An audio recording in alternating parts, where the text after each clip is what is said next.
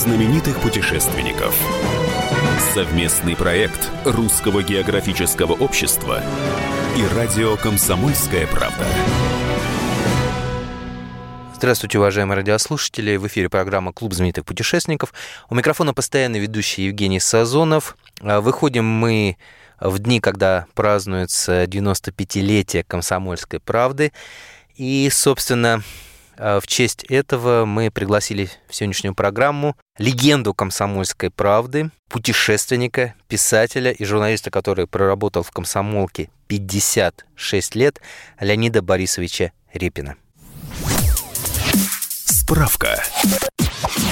Леонид Борисович Репин – путешественник, писатель и журналист «Комсомольской правды», отработавший в ней 56 лет.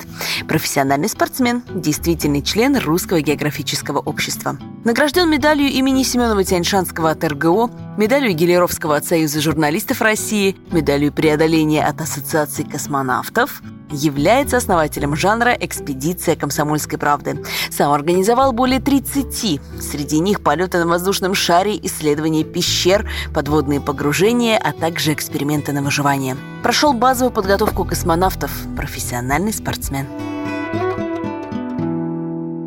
Но прежде чем мы побеседуем с ним о его приключениях, которых было, поверьте, очень много, наша традиционная рубрика «Новости РГО». Клуб знаменитых путешественников. До 1 июня остается время подать заявку на Международную премию Русского географического общества. Это награда в области национальной географии, экологии, сохранения и популяризации природного и историко-культурного наследия России, а также поддержки популяризаторов географической науки и образования. Приз в каждой номинации 500 тысяч рублей, а все подробности на сайте rgo.ru. Хочешь бесплатно попасть на Курильские острова? У тебя есть такой шанс. Русское географическое общество и экспедиционный центр Минобороны открывают второй сезон долгосрочной комплексной экспедиции «Восточный бастион Курильская гряда». В этом году работы будут проходить на островах Уруб и Черные братья, и продлятся они с 7 июля по 30 августа. Заявки принимаются до 26 мая включительно на сайте rgo.ru. 12 июня завершается конкурс РГО на право получения молодежных именных стипендий в 2020 году. В конкурсе две номинации – за успехи в научной и образовательной деятельности в сфере географии и смежных наук и за успехи в общественной деятельности. Размер стипендии – 100 тысяч рублей, а все подробности все там же, на сайте rgo.ru. Клуб знаменитых путешественников. Итак, сегодня мы беседуем с легендой «Комсомольской правды», обозревателем, путешественником, писателем, журналистом, членом Русского географического общества Леонидом Борисовичем Репиным. Леонид Борисович, вы основоположник оригинального жанра «Экспедиция комсомольской правды». Какой и куда была первая экспедиция? А, первая экспедиция комсомольской... Воздушный шар, 68 год. Три года я ее готовил.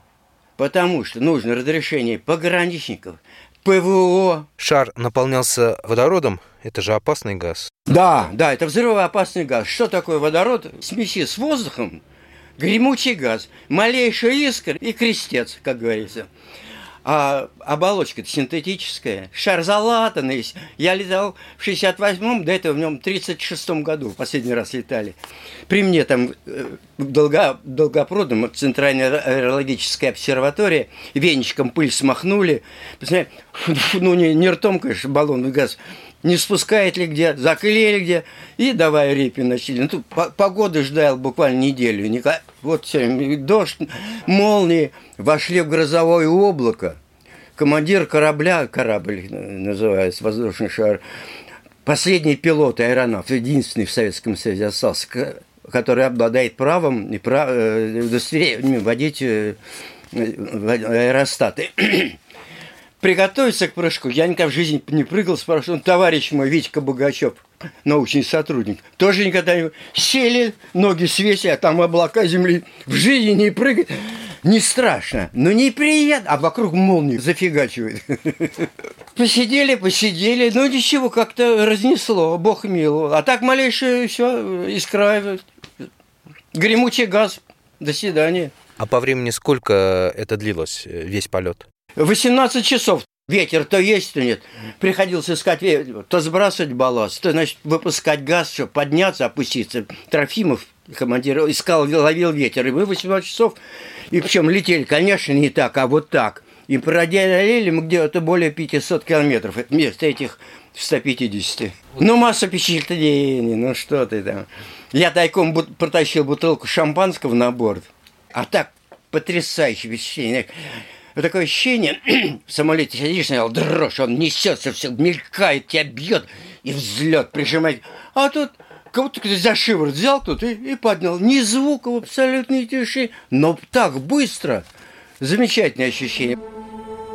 Звучит команда «Экипаж, в гондолу!» Я и не сразу сообразил, что это ко мне относится. Она небольшая, наша гондола, сплетенная из ивовых прутьев и окрашенная в голубое.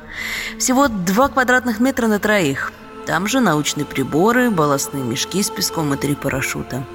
Да еще небольшой запасец воды и продуктов на сутки. Нам предстояло испытать экспериментальный паек для космонавтов. Ну и еще одна тайная штуковина, которую я припрятал в своем рюкзачке. Бутыль советского шампанского. «Село Риутинцы», – произнес Трофимов.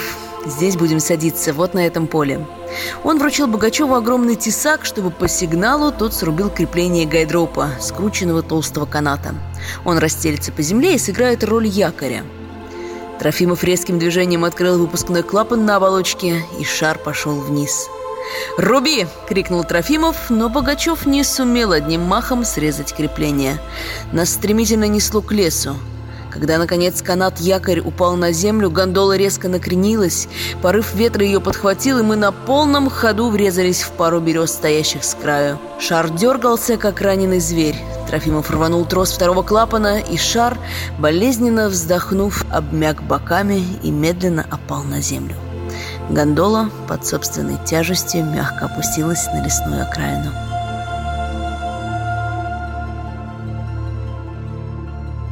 1965 году экспедиция с подводным домом «Ихтиандр» на мысе Тарханкут в Крыму. Впервые в советской прессе репортажи с подводной лаборатории в «Комсомольской правде». Это первый, я тогда залез, я э, кончил школу водолаза специально, удостоверение водолаза совместителя получил, я имел право ходить с аквалангом, но тебя бы меня в дом не пустили бы. Я занырял к ним в дом, заглядывал, ну, там провел с ним пару часов. Вот, э, это вот такая экспедиция, которая требовала уже определенных знаний, умения. Голованов страшно завидел. Он занимался подводным плаванием, Славкой. Вот. Но первым-то был не он, а я. Но он был в другом. Э, достижения его в другом были. Клуб знаменитых путешественников. Первая экспедиция на Живане необитаемый остров, 74 год. Это вот тут интересно. И вот мы с голыми руками абсолютно, нарочно, я, я, я был в галстуке, и они тоже, ни спички, ни карман, ни ножичка, ничего. Вот выбросили нас, единственные пограничники не выпускали, чтобы вода была обязательно пресс. Ну, ну, практически ручей какой-нибудь, э, родник обязательно есть. Вот на этом острове была вода единственная, больше ничего. Огонь добыли трением, постепенно. Ну, это долгая история, я, э, в книжке там все это есть. Он покрутил в руках обруч и опрометчиво пообещал «Сейчас сделаю нож». Я посмотрел на него с сомнением. Ну, нож так нож, хорошо. Но, может быть, заодно с ним и вилку? Толя, однако, принялся за дело. Сначала согнул обруч и пробил на сгибах железа камнем. Обруч лопнул, и в руках у Коваленко остались две узких и длинных железных полоски. Он повертел их, внимательно разглядывая со всех сторон, потом выбрал одну и, положив на широкий ровный камень, принялся стучать другим камнем по краю железки. Через 40 минут он показал нам спещуленным нож. Это был не просто нож, совершенно необходимое нам орудие. Это был очень красивый нож. Можно было подумать, что Коваленко в свободное от работы время только и делал, что такие ножи. Края лезвия его блестели, словно отшлифованные на мягком точильном камне – и на поверку оказались отлично заточенными. Огонь как добыли и когда? Огонь я тебе сейчас... Огонь мы принялись добывать прямо вот в первый день. Просидели мы 10 дней. Вот без еды научились именно такой, но лучковый способ. Да, да, один, ремень вокруг стержня, один давит, а два других разных. Ага. Через пять минут у нас было, через пять минут уголь, а разжечь его 10 дней не могли, 9 дней. Там влажный воздух и все мокрое. Пока, значит, носки не научились расщеплять, под, там класть на грудь на ночь. Солнца нету, не высыхает, одежда влажная, все влажное, трава влажная, вот это, нитки все эти влажные. Вот только из-за этого. А потом все пошло, научились. Что приходилось там есть? Первые дни была чистая голодовка. Вот 7 или 8 дней стопроцентные. Теряли сознание от слабости. Ну, ничего страшного, это... Потому что все встаешь, вдруг бог, чувствую, тупой удар, а оказывается, лежу, ну, голодный обморок, это элементарная вещь. Вот жители, э, циничные сравнения и сравнения там в Ленинграде, в районе там в тысячу раз хуже, то же самое. В тысячу раз хуже. Вот. Но, а потом как научились добывать в океане, рыбу ловить научились. Мы прервемся ненадолго. Напоминаю, что в эфире программа «Клуб знаменитых путешественников». У микрофона постоянно ведущий Евгений Сазонов, а в гостях у меня сегодня легенда комсомольской правды, человек, который проработал в комсомолке 56 лет. Это знаменитый путешественник, писатель и журналист Леонид Борисович Репин. Клуб знаменитых путешественников. Мы делаем радио для тех, кто хочет быть в курсе всех событий и ценит свое время. Специально для тебя мы создали новый сайт радиокп.ру радиокп.ру Подкасты, видеотрансляции студии, текстовые версии лучших программ. Слушай, смотри, читай. Политика, экономика, бизнес, технологии, наука – все новости, все темы, все точки зрения на новом сайте радиокп.ру.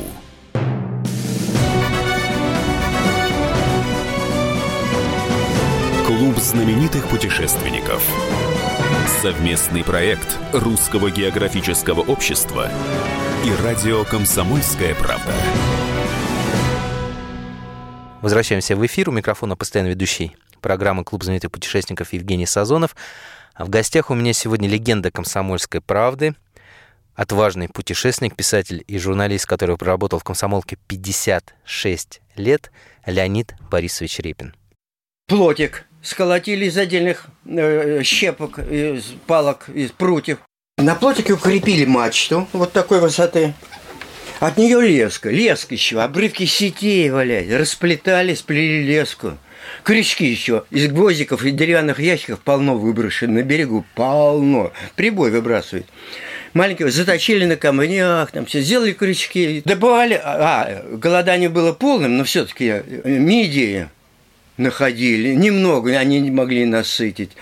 Э, креветок ночью подошли случайно э, с огнем, с факелом, ну, креветки начали. Ну, по, там по, штуки по три, по пять иногда давалось на нос поймать. Вот такое ели. Морские гребешки были, вот раковины.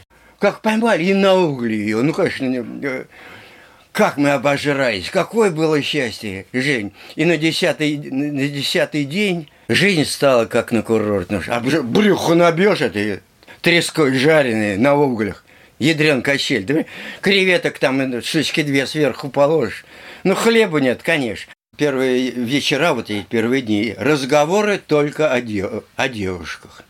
Вот, вот, да, да, вот, а у меня, да, знаешь, ну не хвастайся, вспоминай реально, потому что... Ну, а потом-то стали жарни картошечки, о котлетках, вот такие. Только в эти дни мы поняли, как мало умеем и как мало можем. Не умеем добыть огонь, не умеем охотиться. Современная жизнь давно уж отучила человека, живущего в городе, добывать пищу на лоне природы, не имея ничего под рукой. Это наши далекие предки могли быстро извлечь огонь из двух сухих кусков дерева, могли часами преследовать добычу. Мы все это потеряли, нам это просто не нужно. В нашем доме всегда есть спички, на худой конец зажигалка – Индустрия питания позаботилась о каждом из нас и сделала излишней охоту. И, в общем, совершенно неожиданный, хотя вполне логичный вариант для человека. Цивилизация сделала его почти беспомощным. Где было сложнее выживать, на острове или в тайге? В тайге у меня было два эксперимента. Один был ну, вот по следу Москвитина. Это был э, самый тяжелый из всех моих экспериментов. Ну, сейчас коротко расскажу. Но до этого был в Красноярской тайге у меня, э, вот к, к северу от Красноярска. Я там проиграл ситуацию людей, которые пошли в лес за грибами и заблудились. Мы заблудились по натуральному, но когда человек идет за грибами, он и топорик возьмет, он пирог, нож обязательно у каждого, спички обязательно, какой-то там несколько бутербродов. Поэтому, конечно, там было легче. Мы, огонь у нас всегда был, в любую погоду мы там от дерева их сухие, там, ну, в общем, легче. Вот. Э, это где-то сколько, я там не помню, тоже надо смотреть. Потому что это около двух недель мы там блуждали.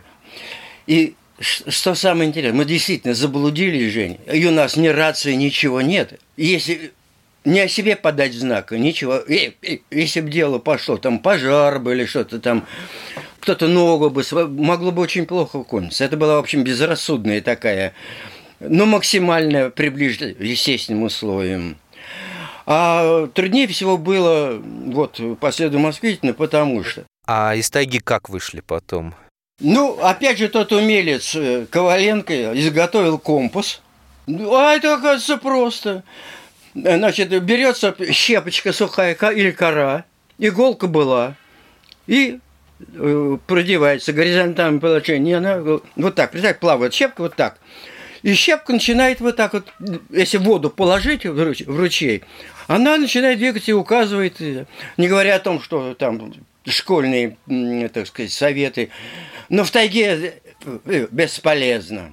Там все Мох растет с любой, и с южной стороны, где угодно. Вот так. Вышли к, к Енисею, а Енисей привел к, к людям. Вы уже знали, что... Ну вот э, там у нас не раса ничего, а вот в эксперименте по Москвитину там тоже у нас не было ни рации, ничего, но там были вот все... Был, был охотник, я нарочно взял, с, с, с, дробови, с, с дробовиком, ну и даже пули, потому что там медведи на каждом шагу. В день по, две, по две-три встречи с медведями, медведями, нехоженные края. Там со времен Москвитина никого не было. Там ни одного поселения нет. Вот где э, вот эта секча впадает в улью, мы же секчи начали оттуда. Там километров 300 вот так вот, я пока смотрели, ни одной деревеньки, ни одного поселения нет. Первая была Амка, вот в устье секции в Улью, там деревня, но ни одного человека нет, она сезонная для охотников. Зато входишь, там запасец скорупы там у них все, ну, как положено в тайге. Мы там два дня душу отвели, это не то слово. Ну, оставили, уже принято оставить. Да, мы не могли бы оставить продуктов, у нас их не было, но мы оставили пу, пу, э, э, там, патронов несколько, там еще что-то, там спички, вот такие вещи, которые, ну, вроде как натуральный обмен произвели. Написали, кто мы такие, что экспедиция комсомольской правды. Ф Фамилия у меня в книжке есть, в чем доме мы пожили. В той же чистоте все прибрали, ну, как полагается. За круто выгнутой песчаной косой, испещренной длинными седыми космами волн, рокотал океан. Ну вот, кошелот, ты и дома? Мы на веслах пришли в океан. Так получилось, хотя мы и не стремились к тому. Но на весь путь от Джукджура мы потратили столько же времени, как и казаки Москвитина. Ровно 13. Правда, мы сутки отдыхали в заброшенной, но тем не менее гостеприимной приветливой амке – но, быть может, не знаем мы только того, и Москвитин давал роздах людям своим. Книга по холодному следу? Да, да, да, постывшему. Ну, я нарочно постывшим, потому что холодный, это значит, а остывший, значит, они недавно вроде прошли, но он уже успел остыть. Хотя э, я это сделал не просто так, а в год 350-летия похода Москвитина. Вот чем ценно, что не, не до меня этот весь путь. Ну, вы пошли то по Илье, вы же по секции не шли, это самое, это самое интересное. Потому что там сначала она вода по щиколотку, там идешь день, вообще, это все на себе тащишь по камням, эту лодку надули мы, конечно. Все на себе тащили, пока на, вода не, не набиралась, сопок натекавшая и рути. Нет, все наполнело, полнело. Только э, последние там двое суток мы шли по полноводной реке, и только с порогами нас кидала на отвесные скалы. Жутко интересно, жутко интересно, на всю жизнь впечатление. Тот водопад, о котором вожжи задолго предупреждали Москвитина, мы тоже ждали в напряженном внимании.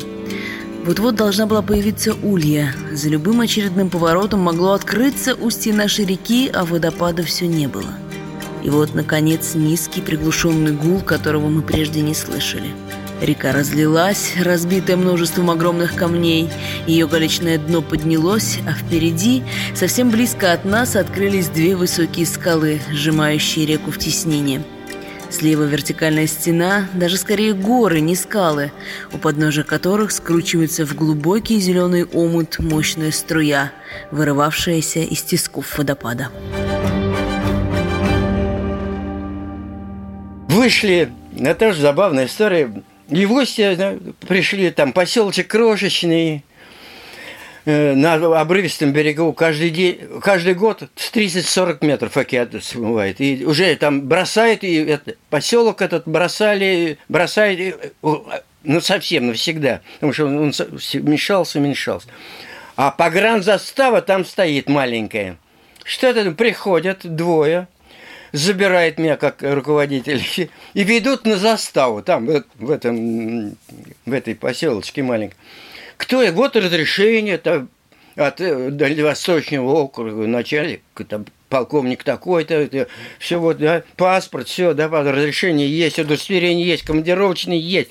И вдруг я вспоминаю, что когда мы из Москвы улетали в комсомолке, было напечатано сообщение. Вот крупный мой портрет и что, очередная экспедиция комсомольской правды отправляется.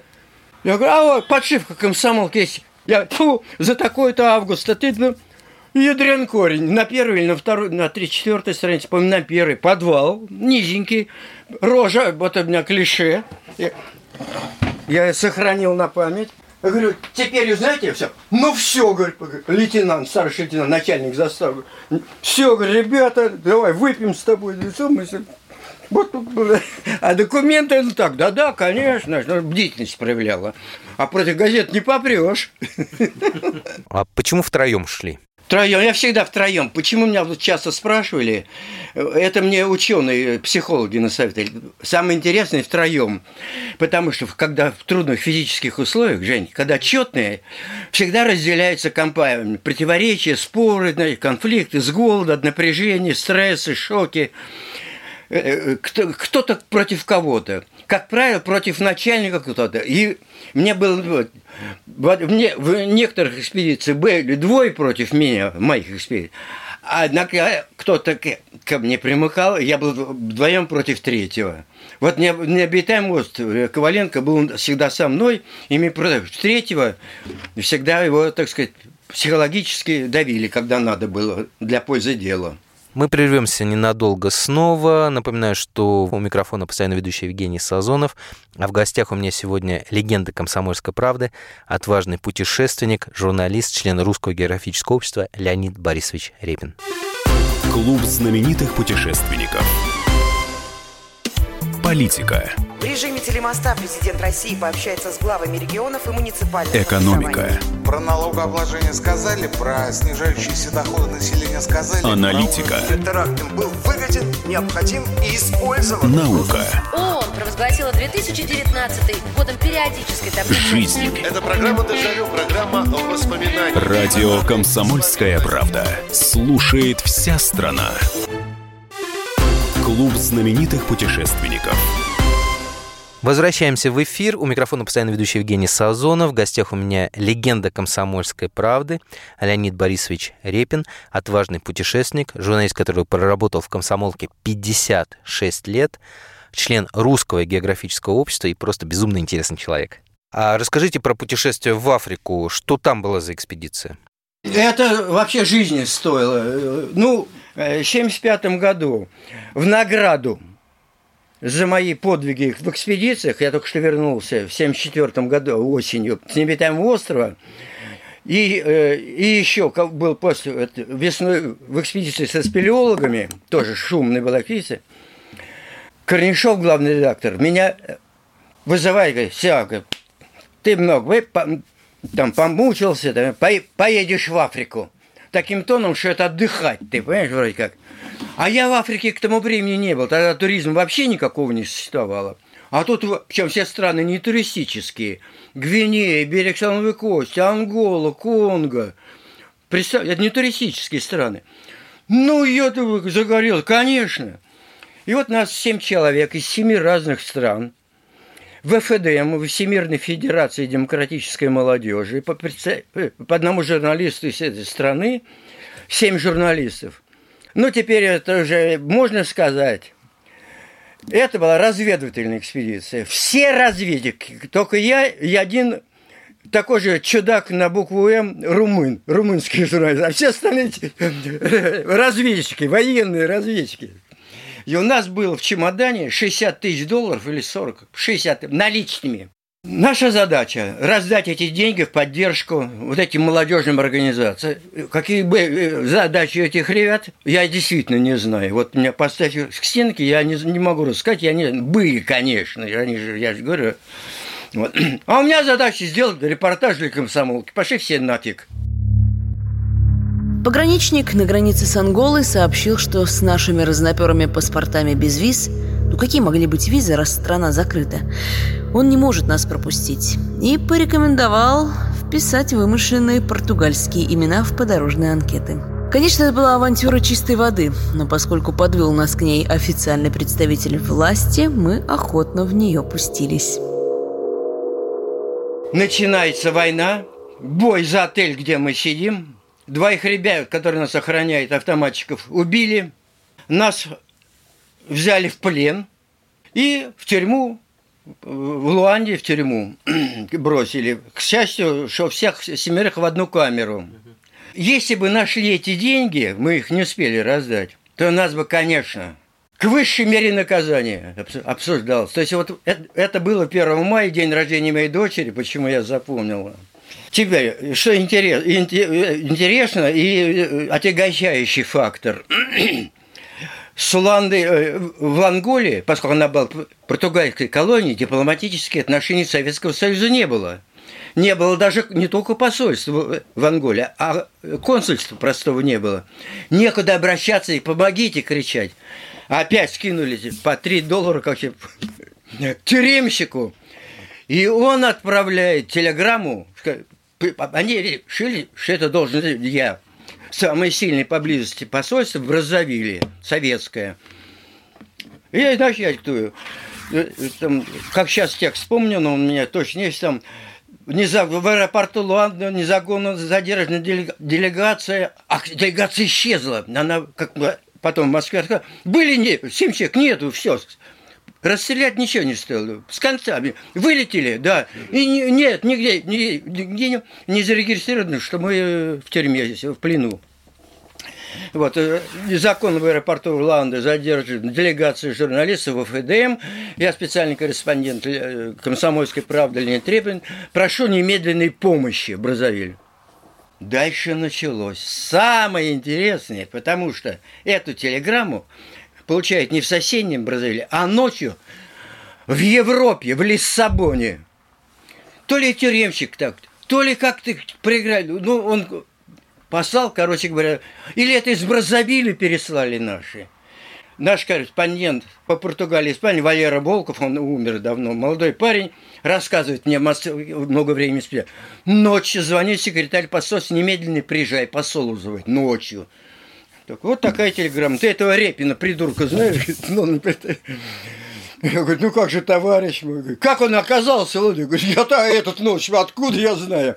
Моим освобождением, лично моим, занимался Громыко, министр иностранных дел, Андропов, председатель КГБ, и Косыгин. И нас освободили, но они, не, конечно, боролись за группу, не за то, что отдайте Репина, остальные пусть сидят. И они так благодарили меня. Эти ребята охренели все из семи стран, там, знаешь, бразилец, конголезец один, черный. С... Распили номер, я, я с ним две ночи спал в одной постели. Он так сжался в уголок, ну, в Конго другие отношения с белыми. Это было так забавно. И вот мы приезжаем в Браззавиль, 8 мая, а 9 День Победы. Утром встаем, День Победы, самый мой любимый, да вообще мой любимый личный праздник. 1 мая день рождения дочери, а потом 9 мая День Победы. Я говорю, нет, и думаю, да так дело не пойдет. Я номер-то у меня э, еще в Москве посольство. Вот я такой-то, а, а тебя опять охреневают. Откуда вы взяли? Да, говорю, да вот такое дело рассказываю. Говорю, в общем, что вы хотите? Я говорю, сегодня 9 мая. Да. Я говорю, вы же будет праздник в посольстве? Да, у нас большой прием по случаю Дня Победы. Не могли бы нашу делегацию пригласить? Женя приезжает на трех машинах сажать. Ребята мои все охренели совершенно. Вообще, привозят в посольство Бразовили. А там все, газон, фонтанчик, и там три живые цапли стоят. Понимаешь, то ли живут непривязанные, ходят там по газону. Посередине газона стоит конголез, военный оркестр, человек 25, так 30, может быть, духовой. Играют военные марши, бел, черные морды здесь эти в галунах зал и в белых перчатках. И мы голодные, не жрали недели, голодные в тюрьме-то бы. Мы это жратву не могли жрать, э, который там, хоть она и не с червами, как у Эйзенштейна в фильме «Брюнет с Патин», но все равно жрать невозможно. Ее. Грязь такая, блядь. дерьмо. Ну, жник тоже все в камере э, открытый. Не унитаз, а просто дыра в полу. Вот это белые перчатки, оркестр черный и разносят шампанское, тарталеточки с икрой, с черной, с красной. Мы эти все ребята охренели. Как, да мы как накинули, как мы там, как, не, ну, ребята не интеллигентные, но еле от пуза, и все. Потом подводят к послу, меня одного, ну, посчитали, пожалуйста, говорит, да вот спасибо большое. Как вы там оказались, зачем? Ну, я в коротко там, ну, вот, приглашение значит, Союза молодежи Амбо, Анголы. Это хорошо. Поезжай, отдохни в Африку. Поедешь в Африку. Съездил. И вот однажды в тюрьме на второй день вызывают, ставят к стенке. И стоят четыре автоматика или три. Ну, автоматика черных автоматами, с калашниковыми, кстати ставят к стенке, выходит это такой херштаг, по-португальски. Ну, португальцы этот нас. Говорит, ребята, дело херовое. Я говорю, а что такое? Ну, плохое. А он учился, знает, почему русский хорошо знает, он институт Лумумбу закончил. Еще на рассвете послышались автоматные очереди. Потом разрывы мин. Стрельба все ближе и ближе. Появился наш сопровождающий Морис, который объявил, что политические оппоненты их партии каким-то образом дознались о нашем незаконном присутствии и теперь ищут нас по всем отелям. Мы рванули через черный ход, погрузились в битые-перебитые машины и направились к аэропорту. Морис надеялся, что нам удастся вылететь в Бразовиль, столицу Конго. В аэропорту погрузились в самолетик, но взлететь не успели. Дорогу преградили несколько джипов, и из них выскочили автоматчики. Ну и все обошлось. Вышел фотограф, каждый из нас сфотографировал фас и профиль, как преступник, который незаконно без, без документов, под чужими именами. Пересекли сфотографировали опять в камеру. А были в жизни моменты, когда казалось, ну вот, все. Вот как на духу, мне было бы так интересно, я будь что, вот потом напишу, что я не допускал мысли, что меня сейчас убьют. Просто не допускал. Да еще, это был 1 мая. В день рождения дочери, чтобы меня убили, да не быть такого, ни хрена. Вот пока бы не убили, не поверил бы. Какой совет вы можете дать людям, которые попали в отчаянную ситуацию в экспедиции или в жизни? Все зависит от конкретных условий. Поэтому для каждых конкретных условий, Жень, должен быть конкретный определенный совет. Главное, главное, не терять присутствие духа. Я и тонул, и горел. Это отдельная история. Тонул на тонул вот во втором подводном доме, запутался в сети, не мог. Вот если бы испугался, все, конец, точно погиб бы. И вот только благодаря тому, что удавалось собраться, спокойно, спокойно, удавалось заставить себя нормально, последовательно, логично соображать. И вот только это единственное, не терять присутствие духа. Это единственный путь. Другого нету. Мы завершаем нашу программу. Напоминаю, что у микрофона был постоянно ведущий Евгений Сазонов. В гостях у меня сегодня был легендарный журналист «Комсомольской правды», который работает в нашей газете уже 56 лет, отважный путешественник, писатель, действительно член Русского географического общества. А, беседовали мы с ним о его многочисленных приключениях, о многочисленных экспедициях «Комсомольской правды», а, потому что в эти дни мы отмечаем юбилей – нашего издания «Юбилей комсомольской правды» 95 лет. Практически уже 100, можно сказать. Оставайтесь с нами, читайте газету, заходите на сайт kp.ru, слушайте радио «Комсомольская правда», ну и, конечно же, изучайте географию, царицу наук. Клуб знаменитых путешественников. А у вас нет такого ощущения, что на нас идет цунами? Рушится рубль, рушится экономика. Сегодня последняя новость, просто страшно смотреть. Я не исключаю самые дикие варианты. Ну, например... Наша гениальная, в кавычках, Госдума наплевала на указания президента. Проснулись от того, что вломились в дверь, забрали оружие. Начали проклинать заново мужчин. Там уголовных дел море, газеты все трещали. Но он же в Госдуме, чего удивляетесь? Вылилось это всеобщий хайп. Человек против бюрократии. Программа Владимира Варсовина. Гражданская оборона. На радио «Комсомольская правда». Каждую среду в 16.00 по Москве.